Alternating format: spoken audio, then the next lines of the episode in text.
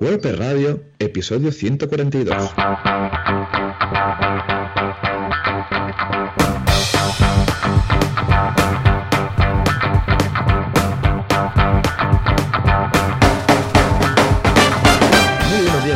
Y bienvenidos otra semana más, otro miércoles más a WordPress Radio, el programa donde hablamos de este CMS que nos tiene enamorados.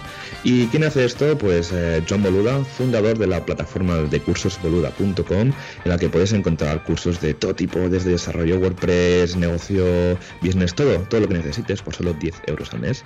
Oh, y aquí yeah. un servidor, Joan, eh, Joan Artes, experto en WordPress en joanartes.com. Y al otro lado de la línea, eh, si el wifi no lo impide, tenemos a Joan Boluda. Joan. Hola, ¿qué tal? Muy buenos días a todo el mundo. Joan, se te oye, igual soy yo, ¿eh? Un pelín saturado. Revisa el in-out de, de temas del micro, por si acaso. Pero vamos, Vale. muy bien y muy lozano y muy contento aquí. ¿Por qué? Porque es miércoles, con lo que en realidad ah, ayer fue mi cumpleaños, pero como si lo fuera hoy. O sea que, por favor, Juanca, un aplauso para mí mismo. Es un poco triste esto, pero bueno, pedirme yo el aplauso. Ah, 40 tacos, 40 años. Ya wow, ves, wow, madre 40 mía. primaveras. Ya ves. Bueno, de hecho, 40 primaveras no aún, porque claro, como aún no hemos llegado a primavera, pues he vivido solo 39 primaveras, me falta una aún por, por- para llegar a ella. Pero vamos, muy contento, la verdad, muy feliz de estar, de estar aquí, rodeado de. Hoy tengo mm, ah, comida familiar, con, to- con amigos, familia, tal, y todo bien. Y muy contento, la verdad, haciendo un poco de análisis de estos primeros 40 años, de los 400 que me toca vivir, un 10% de mi vida ha pasado. Y muy bien, la verdad, feliz, eh, activo. Esta mañana me he despertado, he ido al espejo, me he mirado ahí fijamente y digo, a ver, arrugas, todo controlado. Y nada, me he dado el vistiplau, que decimos aquí, el visto bueno, y para adelante. Exacto. O sea que Muy muy bien. bien. muy bien. Escucha, ¿te imaginas cuando WordPress tenga 40 años? ¿Cómo será? Buah, madre mía, veremos, inimaginable. sí. ¿Será, Sí. será, para empezar, será, seguirá existiendo? Segundo, ¿será una mole, eh, vamos, dinosaurica, mastodóntica? Porque claro, con el- todo el back- backwards compatibility, imagínate tú, ¿no? Y en caso que sí o que no, ¿cómo será el admin? Imagínate, si ahora tiene, ¿qué? ¿15, 16 años? ¿Cuántos tiene? Por ahí, ¿no? Es del 2003, 2004, Exacto. pues por ahí, por ahí va. Eh, imagínate cuando tenga 40. O sea, ¿qué, qué, No será? Sí, sí.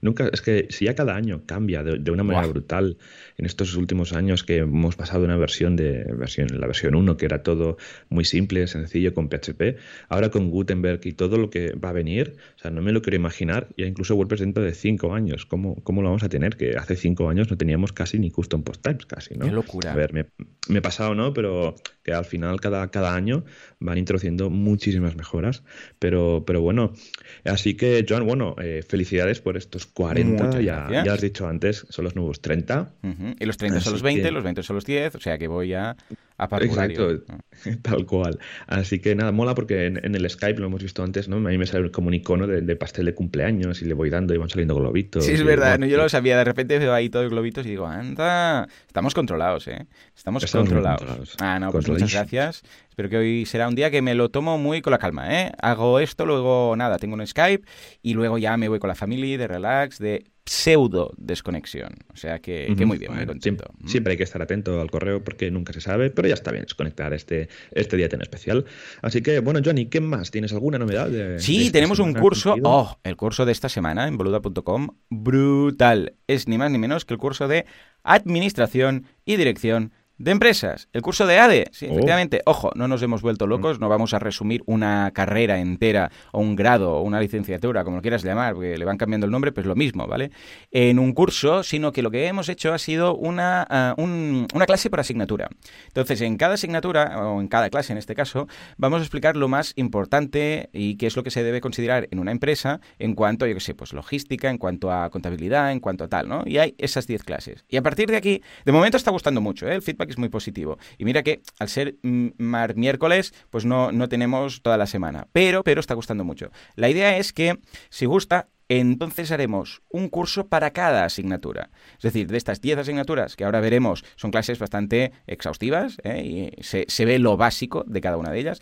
Pero luego, claro, si de cada asignatura, eh, en este caso de cada clase, hacemos un curso, entonces ojo, porque ya serán 11 cursos de administración y dirección de empresas, porque será el global y luego uno por cada asignatura. Entonces ya sí que es bastante posible, a ver, una vez más, no pretendemos resumir todo, pero sí seleccionar lo más importante de estas 10 asignaturas seleccionadas, porque te digo algo, ¿eh? yo hice Administración y Dirección de Empresas y mm, el 80% es paja, ¿eh? o sea, estadística, estadística 2, matemáticas, matemáticas 2, hay muchas asignaturas de estas que dices, a ver, que está bien para tener culturilla general y agilidad mental y todo lo que quieras, pero no están relacionadas directamente con Administración y Dirección de Empresas. O sea, para que te hagas la idea, yo en mi vida de empresario nunca he tenido que hacer, qué sé, pues eh, normalizar una integral, ahí digo una matriz, o hacer, claro, todo esto no. O, por ejemplo, ojo, que la asignatura de programación, porque claro, había las, siempre ha habido HTML, PHP. Bueno, entonces yo estudié IDC y HTX, que era lo antes del PHP, ¿vale?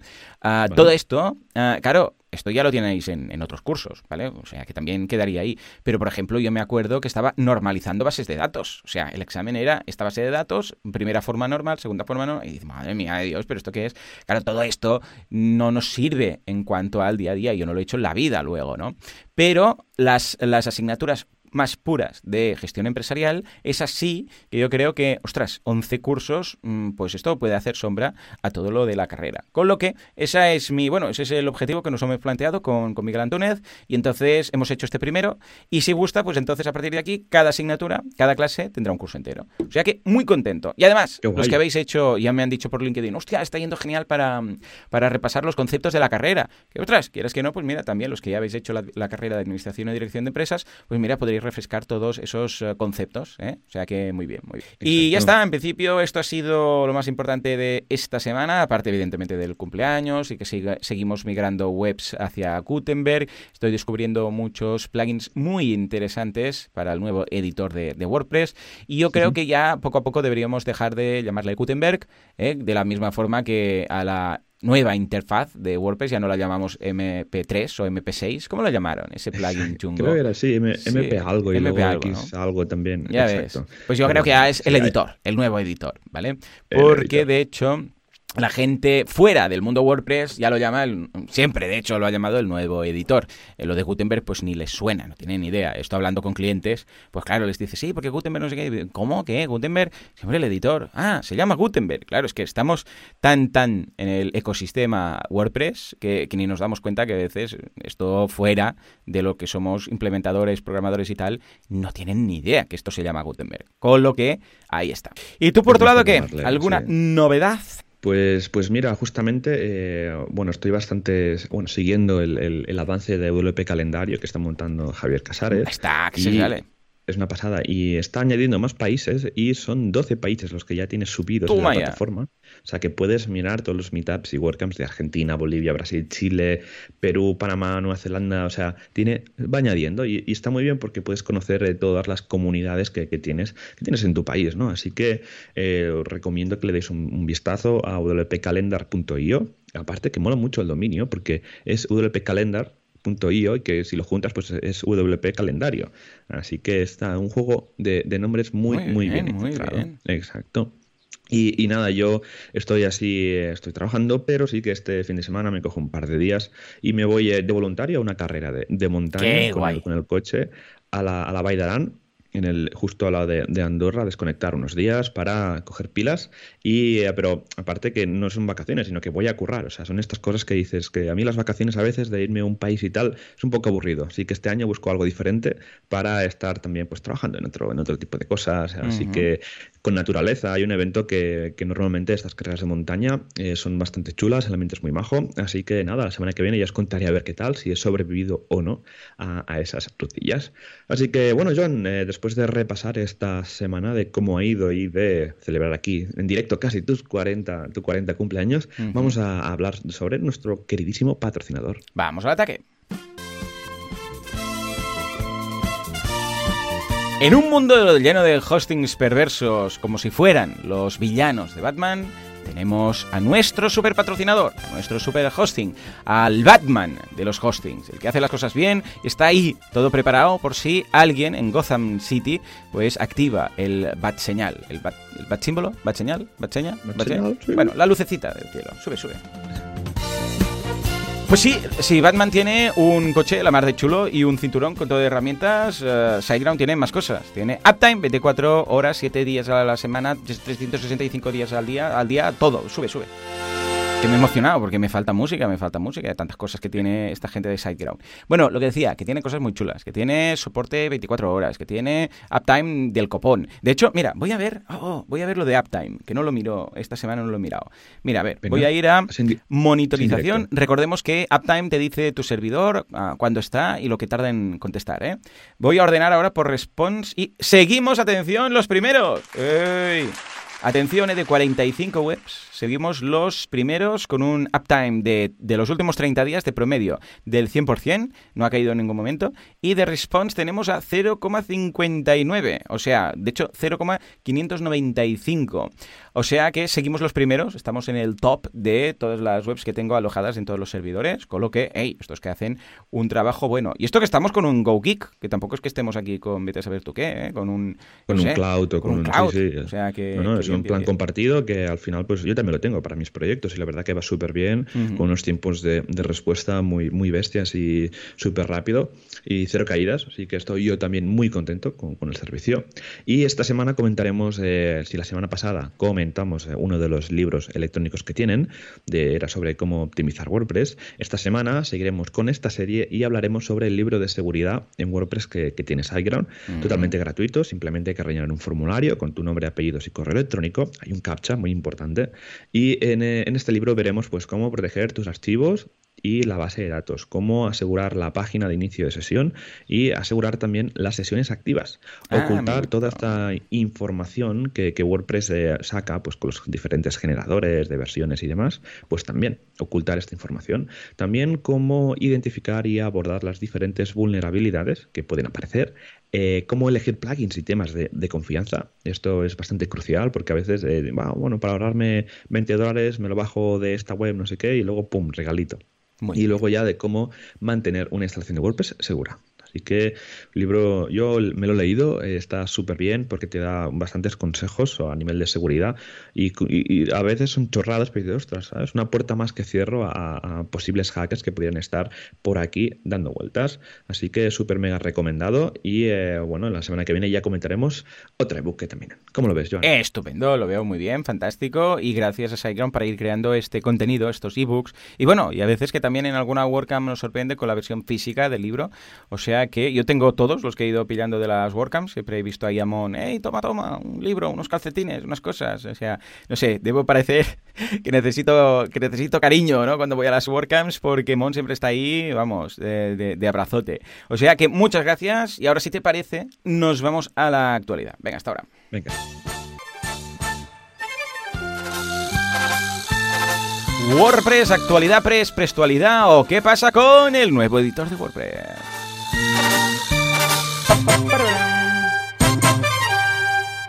Yo pensaba que no habría actualidad, pero sí, resulta que, escucha, la gente de WP Tavern está que echa humo. Y pensaba, en agosto estos americanos no trabajarán, pero sí, sí, ellos el agosto, nada, plim, ellos siguen currando. A ver, ¿qué tenemos este mes, esta semana?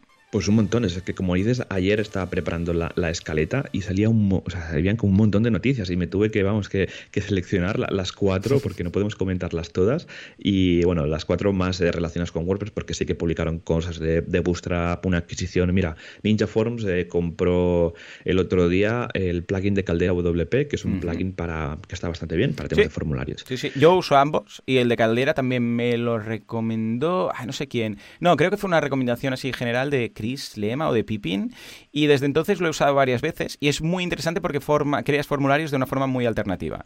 Y tiene muchas similitudes con temas de Ninja Forms y cuando la adquisición pensé, claro, encaja, es que encaja. Tal, tal, cual, encaja un montón. Yo me leí el post así por encima en diagonal y al final es una adquisición de, de tecnología y de usuarios también, ¿no? Súper, súper interesante.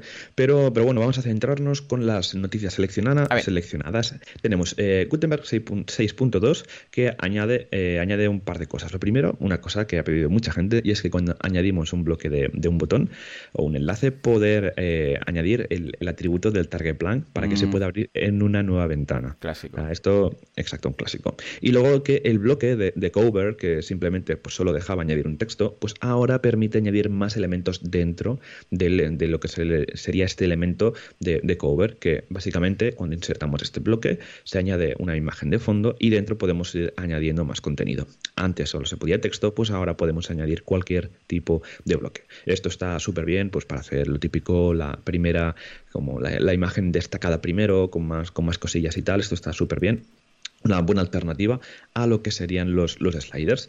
Y también ya para finalizar, eh, Gutenberg 6.2 o el nuevo editor de bloques trae con él una nueva API PHP para poder encolar los estilos de, los bloques de, manera con, PHP, no con JavaScript como se hacía mm, antes, con objetos, que era un poco de, lío. Y esto básicamente es para facilitar que todo el mundo pues, pueda usar Gutenberg de una manera, para decirlo de alguna manera, más, más indoloro, ¿no? Al final, porque esto del JavaScript y tal, a algunos se nos, se nos escapa. Así que nada, Joan, si te parece, comentamos la siguiente noticia. Pues mira, el equipo de seguridad de WordPress ha decidido que no va a abandonar las versiones antiguas, entendiendo antiguas de WordPress, como las versiones anteriores al 3.7 ah, para temas de seguridad. Entonces, así como, evidentemente, nos centramos siempre en la última versión para tenerlo todo actualizado y tal, cuando hay gente que no actualiza y tiene versiones del 3.3, 3.5, todas estas versiones antiguas que siguen ahí, pues claro, cuando hay un bug que han detectado que resulta que también están en esas versiones, no hay problema. Pero a veces no, a veces hay bugs que solamente están en las nuevas versiones o bugs que solamente están en las antiguas versiones, que en las últimas, en la, yo sé, pues en la 4, por ejemplo, pues ya no existe ese bug, ese problema que había, pero se ha quedado esa versión ahí encallada con los más abandonados. Pues nada, se va a hacer un especial hincapié a también tener versiones y actualizar esos WordPress más antiguos con cosas de seguridad que ya están solventadas en los nuevos, porque igual son funciones pues que ya no existen, están deprecadas, ya no se usan, pero que en esas versiones antiguas sí. Y claro, ¿esto quién se lo soluciona? Pues nada, WordPress al poder parece que van también a revisar todos esos WordPress más antiguos. En parte está bien, porque dices, ah, muy bien, pues tenemos todas las bases cubiertas, pero en parte también es, hombre, a ver, la gente debería ir actualizando, porque esto es gente que podría estar dedicando también esfuerzos a seguir avanzando y a mejorar el WordPress que ya tenemos, que lo que hacen es dar soporte a versiones muy antiguas. Entonces yo aquí lo que diría es, a ver, eh, también debemos ir actualizando. Yo entiendo que haya buena fe y tal, lo que pasa es que es una pena dedicar tiempo y horas, que lo veo bien, ¿eh? Pero es, y, mientras haya gente con versión antigua, pues es necesario. Pero es una pena, porque escucha, si todo el mundo tuviera la última, no, no habría problemas. Bueno, mira, al final es un tema de seguridad, luego también esto va a ayudar pues un poco a que WordPress sea mucho más seguro, porque van a mirar mucho más los parches para las versiones anteriores, pero lo de siempre, siempre es muchísimo mejor actualizar y dejar de, de banda, abandonar las versiones antiguas, porque aunque eh, realmente pues se está vigilando, se quiere vigilar de que sean más seguras, siempre es súper importante estar con la última versión, más que nada por, por todo a nivel general, ¿no? De bugs, a nivel de performance y a nivel de compatibilidades. Así que yo, mi recomendación es siempre tener todo actualizado. ¿Qué más tenemos de noticias? Pues mira, tenemos que el equipo de, eh, accesibilidad dentro de la comunidad de WordPress están planteando hmm. hacer un evento global online como el, como el Translation Day. Ah, amigo, muy bien. Sí, sí, sí, esto es una iniciativa súper interesante y esto básicamente hay una de las razones porque el equipo de accesibilidad es pequeñito, ¿vale? no se puede comparar con lo que sería el equipo de traducción, que hay un montón de gente y eh, la verdad, claro, es que no en todas las WordCamps eh, mm, se pueden juntar todo el equipo de accesibilidad porque está repartido por el mundo.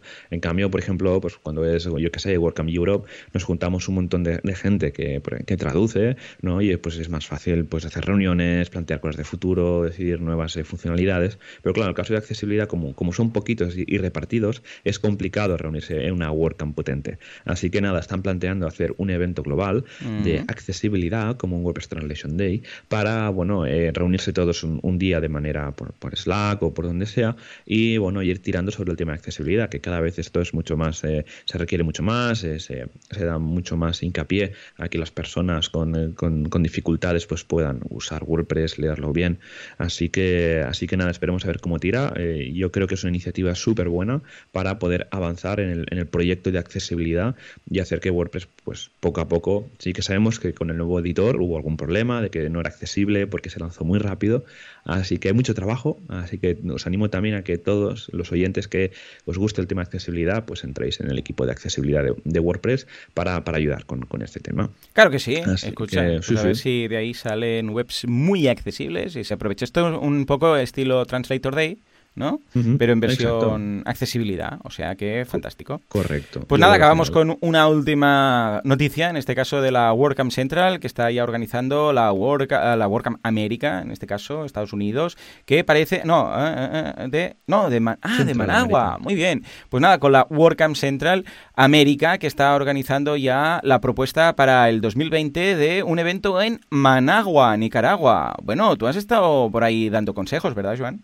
Exacto, yo estuve de mentor en la WordCamp Managua y ahora estoy con WordCamp Guayaquil en, Ecuador y esto básicamente sale porque ah, en Centroamérica y Latinoamérica hay mucha comunidad saliendo, cada vez hay más meetups, hay más WordCamps, es una pasada y ahora pues un poco calcando el, formato de WordCamp Europe pues ha salido eh, la necesidad de hacer una WordCamp regional en Centroamérica.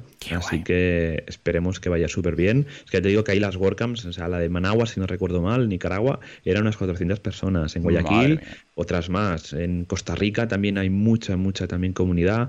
WordCamps también, eh, bueno, que, hay gente española como eh, Mona ha ido a la WordCamp Costa Rica.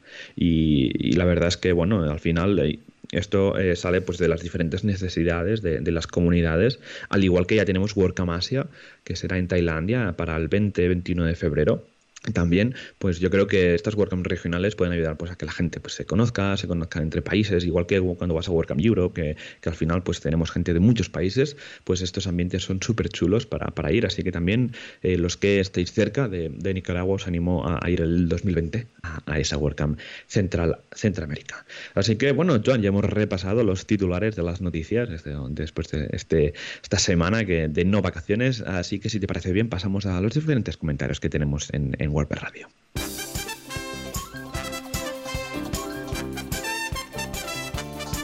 Las preguntas de la audiencia, lo que quieren saber los WordPressers o el feedback.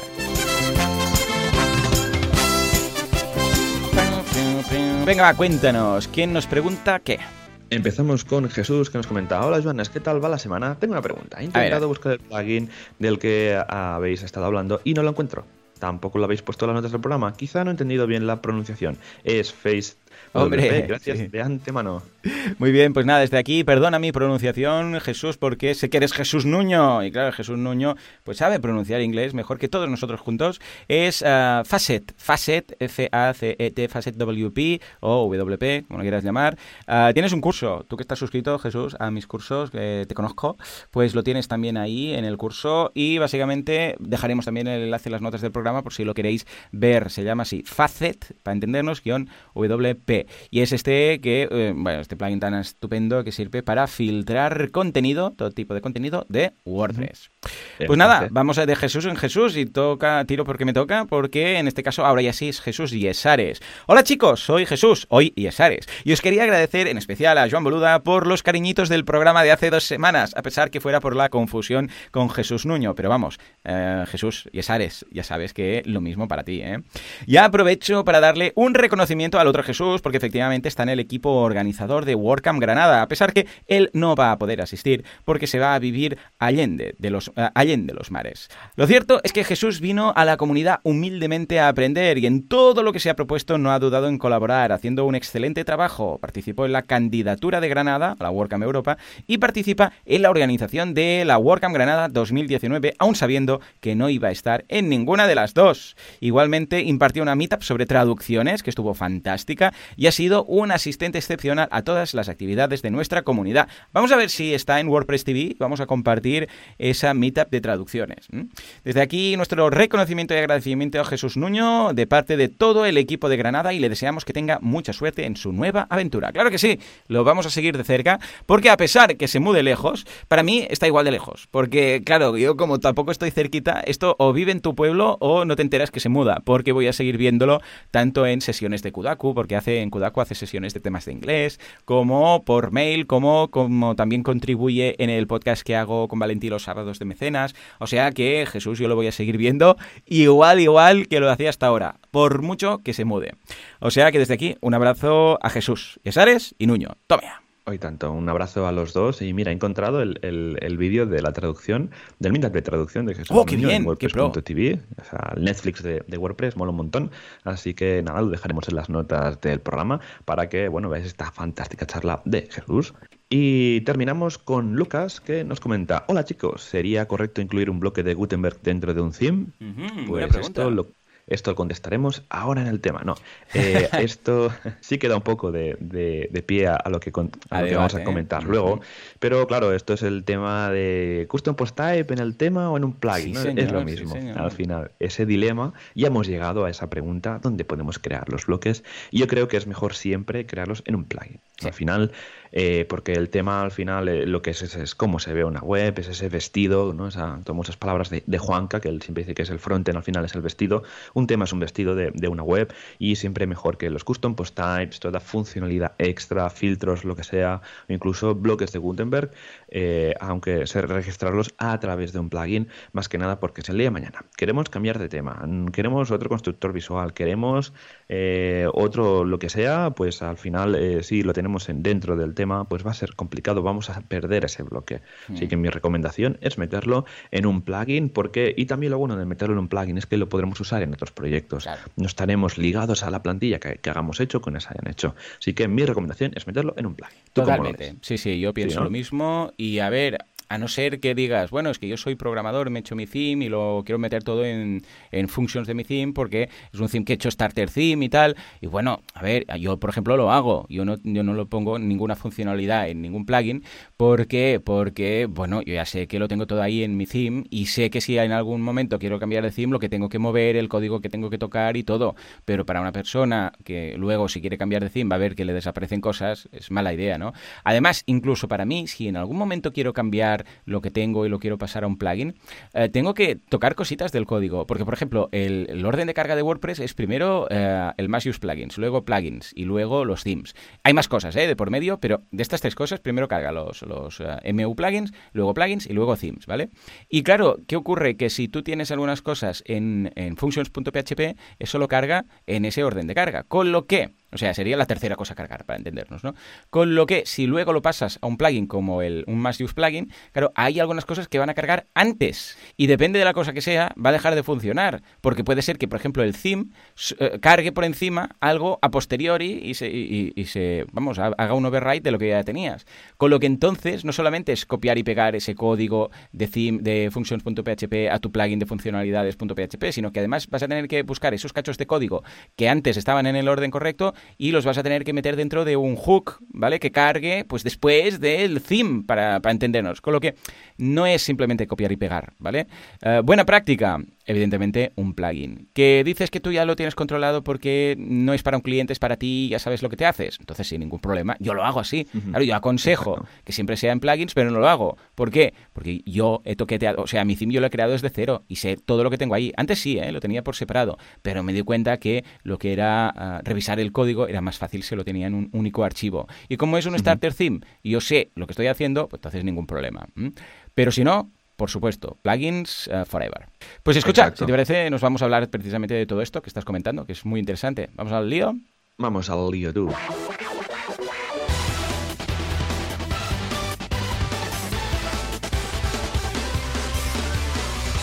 A ver, Juan, porque yo tengo aquí la escaleta ACF, ¿eh? Advanced Custom Fields, pero esto ya lo hablamos hace un par de semanas. ¿Qué pasa? ¿Que la audiencia se quedó con ganas de más? Yo creo que sí, que, o a lo mejor que yo me quedé corto, porque es que al final solo me dio tiempo a explicar qué es ACF, tipos de campo, eh, qué, nos puede aportar nuestro proyecto y ahora voy a un paso, a un siguiente paso, ¿no? que es cómo usarlo. Así que aquí voy a meter un requisito y es súper importante escuchar el episodio 140 en el que damos una introducción, hablamos de los tipos de campos y demás, porque hoy vamos a meternos un poco más en, en un berenjenal, no, hombre, no, que es fácil, y vamos a hablar de, de ACF ya de, pues, de cómo usarlo, de cómo definir grupos de campos, de cómo llamar a los diferentes diferentes campos también, en los PHPs y también eh, pues un poco más a fondo tema de ACF y Gutenberg. ¿no? Lo, primero, y es que, quiero meter aquí un disclaimer, es que cuando estaba preparando el programa estaba pensando, bueno, voy a hablar sobre el ACF Free, sobre el plugin que podemos encontrar en el repositorio, o voy a hablar de la versión Pro.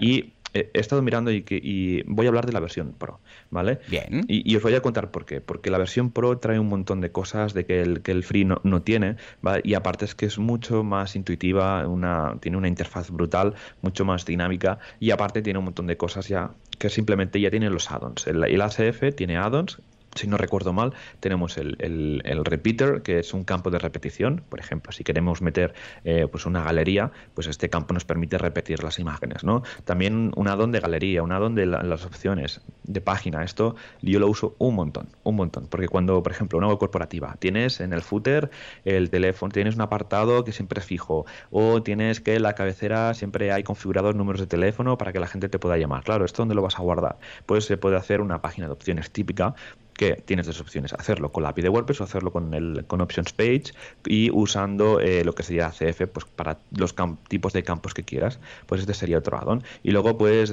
también tendríamos el Flexible Content, que básicamente es como un repeater, pero mucho más flexible, tal como dice el nombre, que permite hacernos casi un editor propio. ¿Vale? Así que yo todos estos addons ya los lleva la versión Pro. Y aparte es que la versión Pro, estoy haciendo spam, pero es que igualmente tampoco es tan cara. Tenemos dos, dos versiones de la Pro, dos, dos precios. Tenemos la, la, licencia personal, que son 25 dólares australianos, que esto no es nada, o sea, dos cubatas van a ser.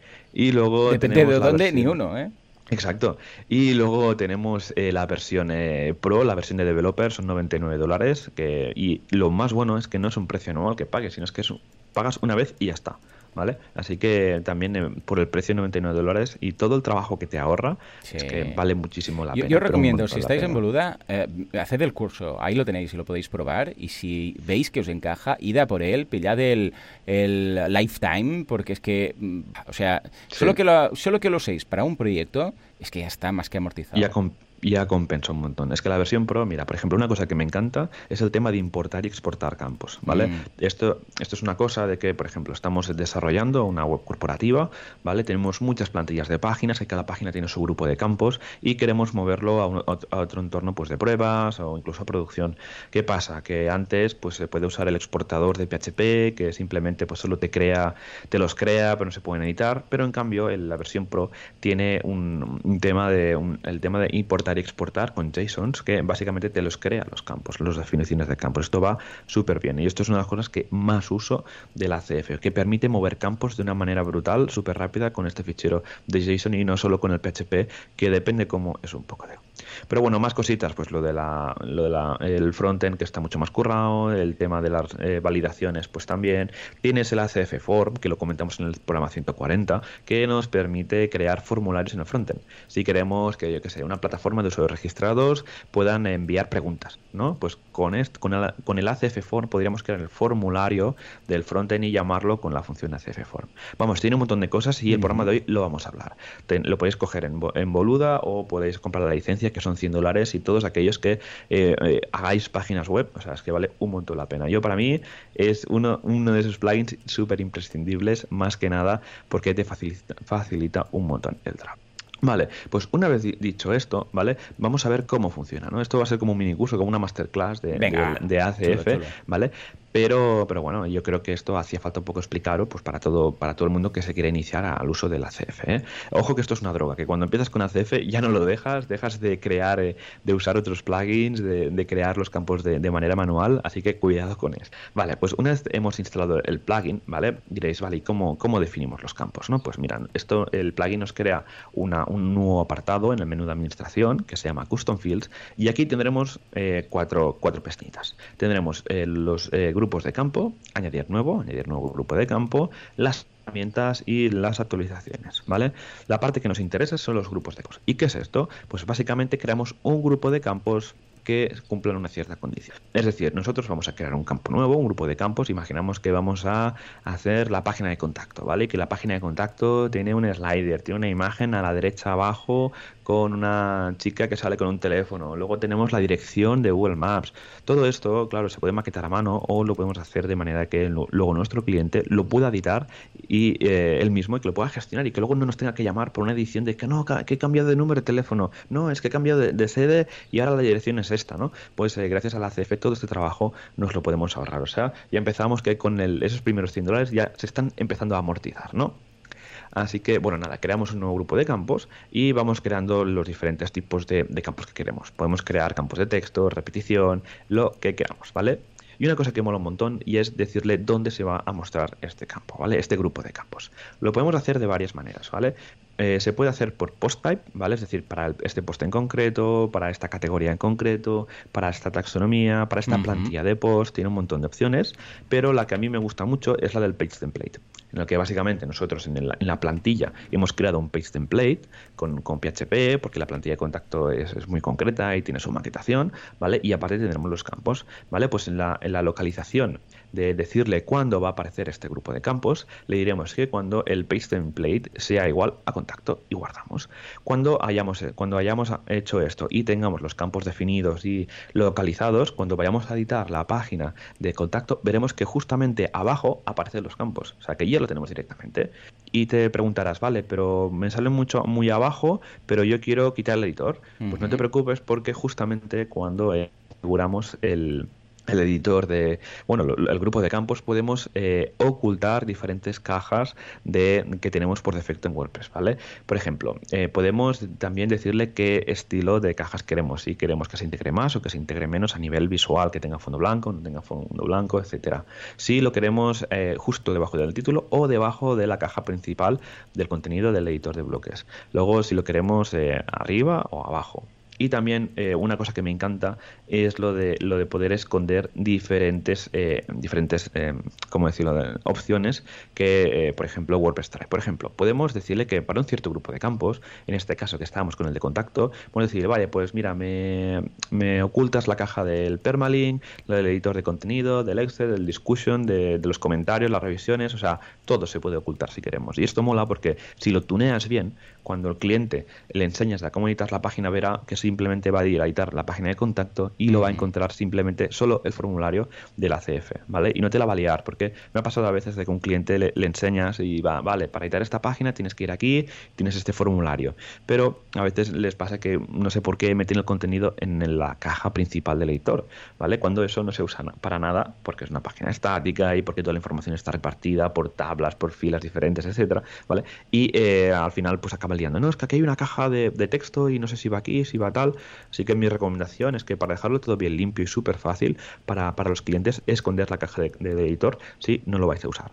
¿Vale? No sé si tú te has encontrado con esto, Joan, pero yo creo que esto es, un buen tip. Sí, sí, sí, un clásico súper recomendable, vamos, eh, y es de esas cosas que, lo que dices tú, ¿eh? a la que empiezas, luego ya vas aprendiendo más detallitos y tips de estos y los usas en cada proyecto, sí, sí, vas acumulando conocimiento con AECF. Exacto, tal cual.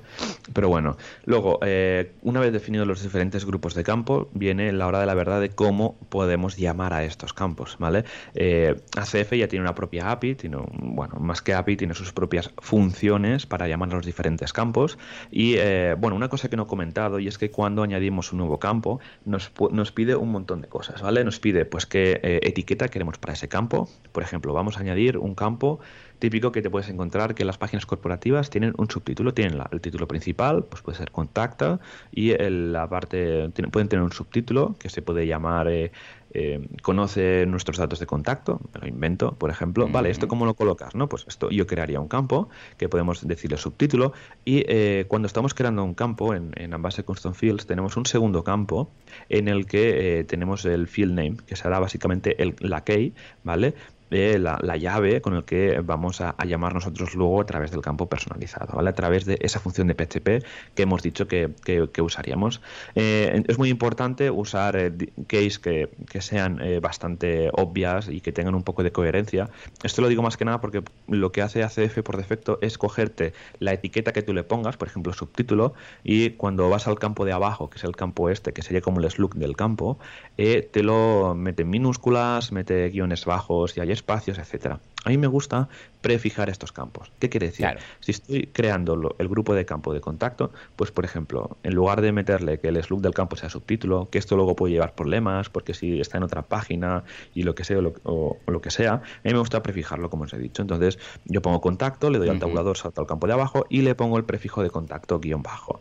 Y esto me va a ayudar a tener los campos mucho más ordenados y que luego a la hora de maquetar sea mucho más fácil recordar los, los diferentes slugs de los diferentes campos, ¿vale? Esto es mi, mi, tip, esto es mi recomendación y es lo que hago siempre en mis desarrollos de, plantillas que, uso ACF. Luego cuando creamos un campo, pues también eh, podemos asignarle y darle un montón de opciones, ¿vale? A mí me gusta un montón pues que tengan un valor por defecto, ¿vale? Si por ejemplo estamos usando el color picker, el, que sería el seleccionador de color, que te pone lo típico pues un fondo o un color de un botón, pues podemos eh, meterle un color por defecto, ¿vale? Esto para pues para evitar que cuando si llamamos al campo y no está seteado ese valor, pues tener uno por defecto y que no salga transparente, por ejemplo, el, el botón que estamos creando, ¿no? También nos permite meter un placeholder, que sería ese texto eh, medio eh, súper clarito que sale cuando vas a picar eh, dentro de un, cuando vas a escribir dentro de un campo, ¿no? Esto también ayuda un montón para temas de que el usuario final, cuando está introduciendo contenido, pues tenga una más o menos una idea de lo que puede ir ahí o tener una pista, ¿no? Porque a veces cuando estamos programando vamos súper rápido con los nombrando los campos, ¿no? subtítulo, vale, pero este subtítulo dónde, ¿no? Claro, pues sí, sí, pues Hace falta, hace falta. Y esto pasa con en, en muchos otros plugins. También ahora estoy trabajando mucho con un plugin de directorios y te deja poner la metainformación y te deja poner ah, metainformación para luego llamar, hacer llamadas. Y lo típico, que pones lo que dices tú, subtítulo o no sé qué, y luego dices, vale, ahora lo entiendo, pero dentro de tres meses, cuando tenga que venir aquí y empezar a mirar código, será, ¿esto qué era exactamente? ¿Subtítulo de qué? ¿De cómo? Porque será que no hay subtítulos, ¿no? Y como esto, mil cosas más, ¿no? Típico de URL. Dices, ya, ¿URL de qué? De la web, del no sé qué, del Twitter, del, del cliente, de claro, o sea, especifiquemos, porque si no es un lío. Eh, de esto me he encontrado tantas, pero tantas, desde la que digo, mira, prefiero y yo me voy a quedar más tranquilo porque luego, incluso para mí, ¿eh? que me pasa también que cuando estoy creando los campos, estoy creando las páginas de, prueba, me, pasa, porque eh, no, ¿y este campo de qué era? No sé qué tiene, venga, vete al, fichero de PHP, lo que sea, ¿no? Y cuesta un poco encontrar al final. Así que por temas de usabilidad y por nosotros es muchísimo mejor eh, meter este placeholder, de, que no sé cómo sería la traducción. sí, sería, no, campo por defecto no, sería, ah, lo he visto en algún algunos sitios, ¿eh? Mira, te lo voy a buscar. Sí, pero sí, sí, eh, porque es el texto que aparece ahí, pero que cuando escribes, eh, mm, haces el focus y colocas el, el, mouse ahí, desaparece. No es un valor por defecto, ¿eh? que son cosas distintas. Exacto, tal cual. Es que normalmente tengo la manía de configurar. Marcador de posición, pero no, no es esto. Es la traducción es marcador de posición. Pero vamos, nos entendemos perfectamente. Exacto. Placeholder, igual que el hover, que, que hablamos de los enlaces, pues igual. O sea, mm. hay palabras que no se pueden traducir. Vale, pues siguiendo definiendo un campo, ¿vale? Podemos también pues añadir información antes y después, pequeños textos, y hay una cosa que también es súper interesante que son las instrucciones. Si ya no ha quedado claro el campo con el placeholder, podemos añadir también instrucciones, que esto mola un montón porque justamente van a aparecer debajo del, campo que, hemos creado. Por ejemplo, si lo que decías antes, ¿no? URL, pues aquí podemos, podríamos meter las instrucciones. Es la URL del contenido, que tal, no sé cuántos. Pues saldría abajo. Esto ayuda un montón para que, para que luego pues la, la, edición de toda la información pues sea mucho más fácil. Claro, a ver, también os digo, te lo puedes currar o, no, pero a mí, mm, a mí me gusta tenerlo todo súper claro porque luego pues a nivel de editor, a nivel de que todo sea, y, más cuando he trabajado y, trabajo con páginas corporativas que son muy grandes, que tienen formularios muy extensos con un montón de campos, eh, información a la izquierda, abajo, a la derecha, pues prefiero que mm. todo quede bien escrito, pues para que, pues para hacerle la, vida al editor mucho más fácil, ¿no? Que luego se quejan de que las webs no son usables, pues intentemos dejarlo eh, todo lo más usable posible. Vale, perfecto. Pues mira, ya hemos creado nuestro grupo de campos, ya sabemos eh, los diferentes tipos de opciones que tenemos a la hora de crear un tipo de, campo, las etiquetas, playholders y demás, ¿vale? Y lo que os decía, vamos a ver ahora las diferentes funciones, ¿vale? Que tenemos ah, para llamar lo, que serían pues los diferentes campos, ¿vale? Entonces, ¿cómo, cómo eh, vamos a mostrar todos estos valores eh, de, de campos, ¿vale? Pues lo que decíamos antes, ACF tiene su propia API, ¿vale?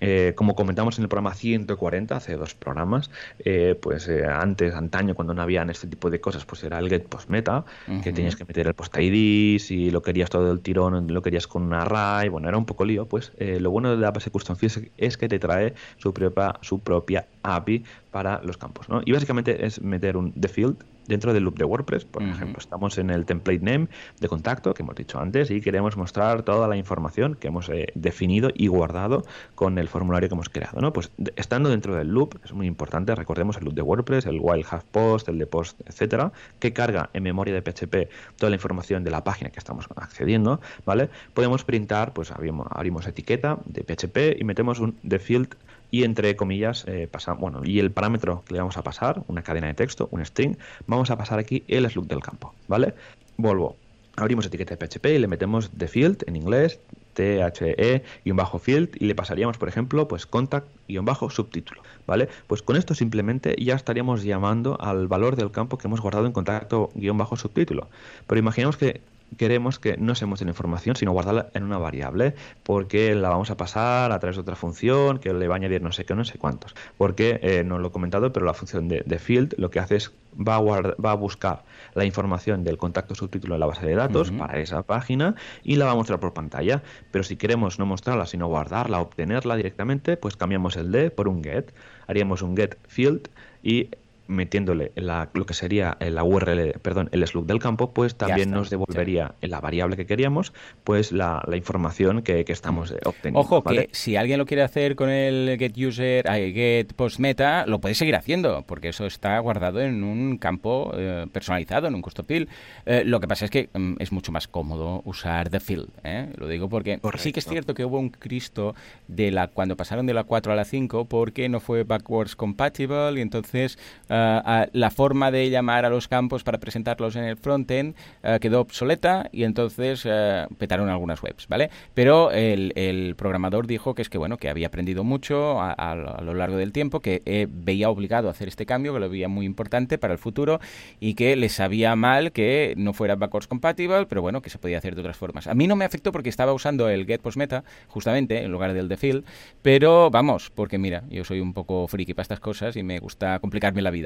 Pero mira, en ese caso fue bien. Pero vamos, para los más puristas que quieran usar las funciones directas de WordPress, lo podéis hacer y así, pues mira, si algún día, pues, por lo que sea, no queréis usar más ACF, el histórico sigue almacenado en la base de datos, con lo que con GetPostMeta lo podéis seguir llamando. Exacto, tal cual, sí, sí. Lo que pasa es que, claro, el get post meta hay que pasarle el eco, eco get post meta, hay que decirle el, al post ID, bueno, no hace falta pasarle el post ID si estamos dentro del loop, pero sí que es un poco más engorroso. Yo me he acostumbrado a usar el de field y va, y va súper bien, ¿vale? Ojo, cuidado que si desactivamos la base custom fields y usamos estas funciones, nos va a petar la web, mm. porque, claro, estamos llamando a una función que está en un plugin, ¿vale? y el plugin desactivado, entonces mala idea. Exacto, exacto, por eso, ¿vale? Igualmente, eh, que luego se pueden hacer en el functions una función que si no existe la función de fill y tal, es liarse, ¿vale? Y yo lo que os recomiendo nunca es activar Apache Custom Fields porque es al final el modelo de datos que estamos usando, ¿vale?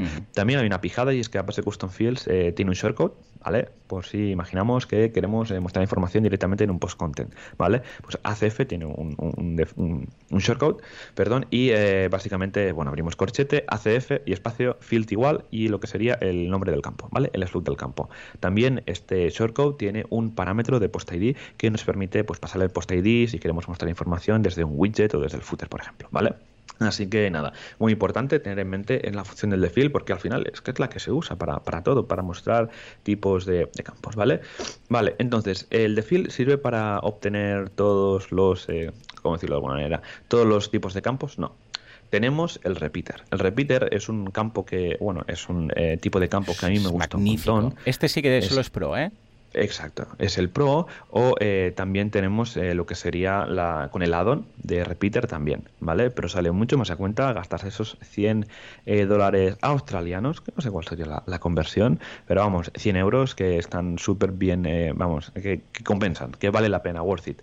Entonces, vale, para el Repeater, ¿cómo, cómo lo haremos, vale? Para el Repeater Básicamente, cuando creamos una definición de repeater, todo son filas, son filas y columnas y demás, ¿no? Hmm. Pues eh, tenemos como un propio bucle como un propio loop para tema de, repeaters, en el que básicamente tenemos dos funciones nuevas, bueno, tres nuevas. Si antes hablamos el de field, de get field, aquí tenemos un, es un poco diferente, funciona diferente. Porque un repeater, por ejemplo, estamos hablando de una, eh, un caso muy típico que me encuentro mucho, es eh, de un producto las especificaciones. Y que estas especificaciones vienen como una especie de tabla, ¿no? Una lista y tal. Claro, lo podemos hacer con un campo, con una lista, con un UL y maquetarlo y demás, o podemos hacerlo con un repeater, porque eh, esto nos va a permitir poder tener para cada tipo de, especificación, pues tener dos valores, tener, por ejemplo, a mí en la última página que tenía, que estaba haciendo, tenía las especificaciones, era una frase, ¿vale? Que una parte estaba de un color y la otra parte estaba en otro color.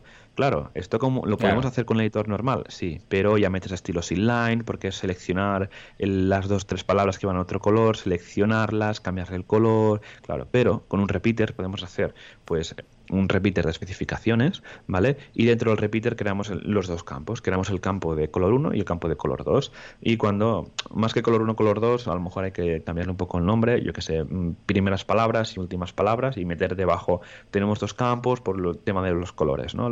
Las primeras palabras que se meten en el primer formulario van a aparecer de un color y luego de otro. Entonces, cuando tenemos esto, hay que, eh, hay que pasar, hay que hacer un loop en PHP para recorrer las diferentes filas que tengamos del, del, repeater. ¿Cómo funciona esto? Vale, tenemos una función que se llama have rows, tiene filas, en el que eh, vamos a encapsular pues while have rows de row. Dentro del have rows hay que pasarle el slug del campo del repeater, ¿vale? Si le hemos dicho especificaciones, pues haremos while have rows especificaciones de row. Dentro de este bucle, ¿vale? Para llamar a los campos que están dentro de, ese repeater, no, no vamos a hacerlo con el de field, sino que hay que hacerlo con otro diferente. Es casi igual, se llama de guion bajo sub guion bajo field, de subfield. Y dentro le vamos a pasar la, la, clave, el, slug de otro campo, ¿vale? Con esto vamos a obtener todos los campos que tenemos en un campo de repetición, ¿vale? Recordemos que el ejemplo más claro es la típica caja a la izquierda o derecha que tenemos con el tema de, especificaciones de un producto o una galería o un portfolio, ¿vale? Con este while have rows de row para ir iterando en las diferentes filas que tengamos y con el de subfield, que también, ojo, también tenemos la ahora lo diré, la función del get subfield, para que en lugar de que nos lo muestre por pantalla, nos lo devuelva como un valor, guardarlo en una variable y luego tratarlo, ¿vale? Este sería básicamente el loop mm, básico para el tema de cuando estamos usando un campo repeater. También lo podemos usar que con, podemos eh, guardarnos también, eh, eh, hacer un get de todo de un repeater, de lugar de usar, pues por ejemplo, el while have rows, no sé qué, no sé cuántos, podemos hacer directamente un get field con eh, pasándole por el parámetro el, el slug del, del, repeater en general. Y con esto tendríamos una variable de PHP, un array con las diferentes rows de todo el repeater. ¿vale? Esto también va bien cuando no nos queremos liar o queremos hacer algo rápido o no hacer el loop porque son demasiadas funciones, etcétera. Lo podéis hacer como queráis, pero a mí me gusta más hacerlo con el have rules porque así pues al nivel del templating es mucho más a nivel visual eh, eh, mola, mola más porque es casi como el loop de WordPress y es como también como siempre lo he hecho y me he acostumbrado y va bien porque si no, si le haces con el get field de todo, luego tienes que ir pensando con las keys del array, recorrerlo y tal. Yo soy más de hacer el while have rows y, y demás. Luego también tenemos otro, otro tipo de, campo, que es el campo flexible, ¿vale? Hmm. Es como un repeater, pero que a la hora de darle a añadir nueva fila, podemos definirle qué tipo de campo queremos mostrar, ¿vale? Al final, con el flexible content, es como una evolución del, repeater, que, por ejemplo, imaginamos que tenemos, eh, queremos, bueno, al final sería como un builder, un builder que podríamos ir añadiendo, pues mira, eh, creo el flexible content, pues que pueda tener, eh, tenemos varios grupos de campos, pues mira, tenemos que pueda ser una imagen, o que pueda ser un texto, o que pueda ser una galería. Luego, cuando creamos las diferentes condiciones del flexible content, luego cuando en el, en el vamos a editar la página y le damos a añadir nuevo, nos sale un mini pop-up y dice, vale, ¿qué tipo de campo quieres ahora? Esto va muy bien, ¿vale? Cuando queremos crear contenido eh, pues más, eh, ¿cómo decirlo? Más elaborado o diferente. Yo con, con, este tipo, con el Flexible Content, he llegado a hacer builders propios para un proyecto, típico de que la información o las páginas eh, internas se parecen todas muchas, ¿vale? Y lo que hago es hacerlo, desarrollarlo todo más a, nivel con bloques, ¿vale? Porque al final, en el Flexible Content, como va todo por PHP y vas haciendo la casuística del if, else y, y, demás, lo separo todo por bloques, por bloquecitos, y lo que hago es que todas las páginas de, del WordPress tengan el mismo flexible content para todas y así poder reaprovechar bloques para otras páginas. Que luego el cliente a lo mejor no lo va a usar, pero tú te ahorras de ir creando, vale, ahora un grupo de campos para contacto, ahora otro grupo de campos para la página de quiénes somos, otro grupo de campos para la página de qué hacemos. Pero si hacemos un flexible content, que sería como un mini Gutenberg eh, para todas, eh, vas a tener que hacer simplemente un PHP para los diferentes bloques que tú hayas definido y vas a usar simplemente el page.php. Te, vas a olvidar de usar los, los, diferentes page templates. ¿Vale? El uso es básicamente es casi como el, el que he dicho antes, el, repeater, que básicamente pues le hacemos un while have rows, le metemos aquí lo que sería el look del campo de flexible, hacemos un de row y luego para, eh, para cuando queremos eh, acceder pues a qué tipo de campo estamos accediendo, porque recordemos que cuando le damos a añadir una nueva fila nos van a aparecer qué campos, qué grupos de campo hemos creado, hay una función nueva que se llama get row layout, que básicamente nos dice a qué layout que hemos creado nosotros anteriormente estamos accediendo y a partir de ahí dentro, cuando estamos dentro, hacemos el de to fill, ¿vale? No os preocupéis, vamos a dejar todo esto en la documentación, sí que es un poco en Farragoso, no sé si sería esta la, palabra, la palabra que tocaría, pero ya, ya os digo de que está súper bien y que a mí me usa, me, me, va súper bien para maquetar todo tipo de páginas, ¿vale? Esto es lo que sería al Flexible Content y al Repeater. Recordemos que el ACF tiene una, documentación brutal, todo súper bien explicado, con incluso con vídeos que te lo explican y con toda, bueno, todos los parámetros que te hacen falta, ¿vale? Y ya para, terminar, eh, me gustaría profundizar un poco más en lo que sería pues, el uso de, los bloques de, Gutenberg y, ACF, ¿vale? Porque hemos visto que tenemos el Repeater, ¿no? Que sería pues como una opción eh, válida para crear tipos de contenido que se van repitiendo. Luego tenemos el campo del, flexible, que serían pues los diferentes, eh, que serían pues mucho más flexibles, ¿no? Pero luego tenemos eh, lo que serían pues Gutenberg. Queremos dar un paso más adelante. Esto mola un montón. Recordemos que todo esto sería en la parte en la parte de, premium y eh, en el que bueno pues la última versión de premium podemos crear bloques de Gutenberg no sé si lo has usado Joan tú esta opción de sí sí sí lo estuve probando cuando lo comentaste que ya sabemos que hay algunos plugins que nos permiten crear sin saber React y todo esto bloques de Gutenberg simplemente pues con PHP etcétera. Y lo estuve probando y lo comparé a otras versiones. Creo que hay la de LabBlocks y tal hay dos o tres. Y como estamos preparando también un curso para ver todo esto lo he podido manejar. Y vamos, si eres usuario de ACF, pues este es el camino que tomar. Porque es que, ¿para qué instalar otro plugin? Primero, porque vas a tener que aprender curva de aprendizaje de otro plugin. Segundo, que vas a tener que instalar otro plugin cuando ya tienes ACF, eh, ACF ¿no? Y tercero, porque es que si estás acostumbrado a trabajar con ACF, esto es un extra que ya tienes ahí de regalo que te permite, vamos, trabajar. Lo único que, claro, ahora lo de Advanced Custom Fields cada vez tiene menos sentido el nombre del, plugin porque te permite hacer ya directamente bloques y más cosas, ¿no? Con lo que eh, igual a largo plazo vemos un cambio de, nomenclatura. Pero vamos, súper práctico, muy, muy cómodo, de los mejores. Exacto. Pues nada, el tema de, Gutenberg es que sí, es, es complicado. Cuando salió Gutenberg, me acuerdo, estuve revisando documentación y es un poco así, eh, un poco enfarragoso mm. registrar bloques, usarlos, maquetarlos. Pues ACF tiene una API muy sencilla, una función que simplemente se llama eh, ACF Register Block Type, que con esto directamente estamos registrando un bloque, ¿vale? Y eh, luego para esta función de registrar un bloque le asignamos un template, ¿vale? De PHP, que es el que va a usar a la hora de renderizar ese bloque.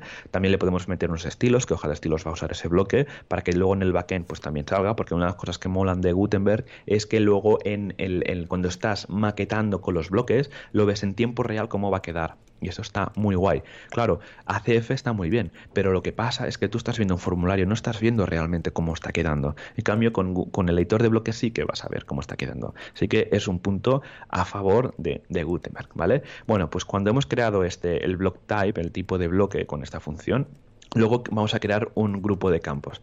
Que cuando hemos dicho antes que creamos un grupo de campos y decimos, vale, quiero este grupo de campos para esta tal plantilla de página.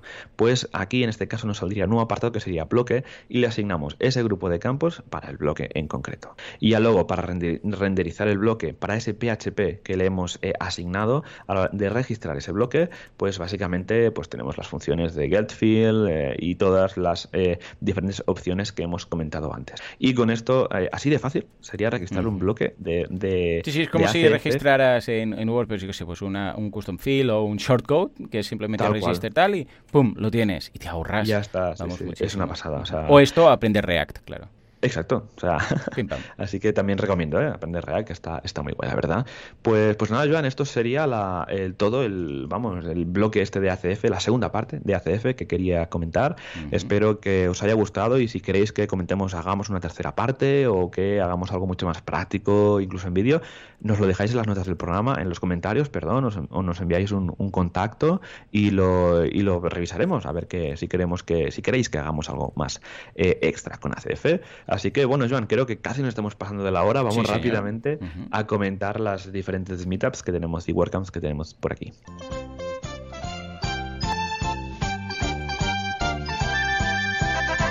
WordPressers unidos jamás serán vencidos, montando sus paranoias, sus meetups, sus WordCamps, sus and Days, Words and Fairs, Venga, sube. Venga, cuéntanos, ¿qué hay esta semana de agosto? ¿Está todo desierto o hay alguna meetup que sobrevive el calor del verano? Pues sí, tenemos una meetup que está sobreviviendo el calor del verano y es la meetup de Torre la Vega, 22 de agosto. Sí, sí, sí, ahí en el norte, claro, ahí está más fresquitos y ahí pues se entiende mucho mejor pues que haya mitad, ¿no? Están más fresquitos ahí arriba en el norte. Pues tenemos llamar a la acción, a la emoción y a la sensación. Así que tenemos una, una meetup sobre diseño que va sobre CTAs, va a estar súper bien. Así que nada, los de Torlavega que no estéis de vacaciones ya tenéis un plan para el día 22 de julio. Y luego, bueno, recordemos, WordCamps en España, tenemos un montón. Tenemos WordCamp Pontevedra del 20 al 22 de septiembre, WordCamp Sevilla para desarrolladores el 4 de, y 6 de octubre, WordCamp Valencia el del 18 al 19 de octubre, WordCamp USA, está bien poco lejos, pero oye, ¿por qué no? Del 1 al 3 de noviembre, WordCamp Granada del 29 de noviembre al 1 de diciembre y WordCamp Asia, sí, para quien quiera, en Tailandia, del 21 de febrero al 22 de febrero. Así que nada, muchas gracias a todos por estar otra semana más aquí en Golpe Radio. Recordemos todos los miércoles a las 19.19. Nos podéis encontrar en golperadio.es y muchísimas gracias a todos por estas valoraciones y vuestro feedback que nos, que nos mandáis, que nos ayudan de que esto cada semana vaya saliendo. Así que nada, nos escuchamos, nos leemos, nos tuiteamos eh, la semana que viene con más WordPress. Hasta entonces, adiós.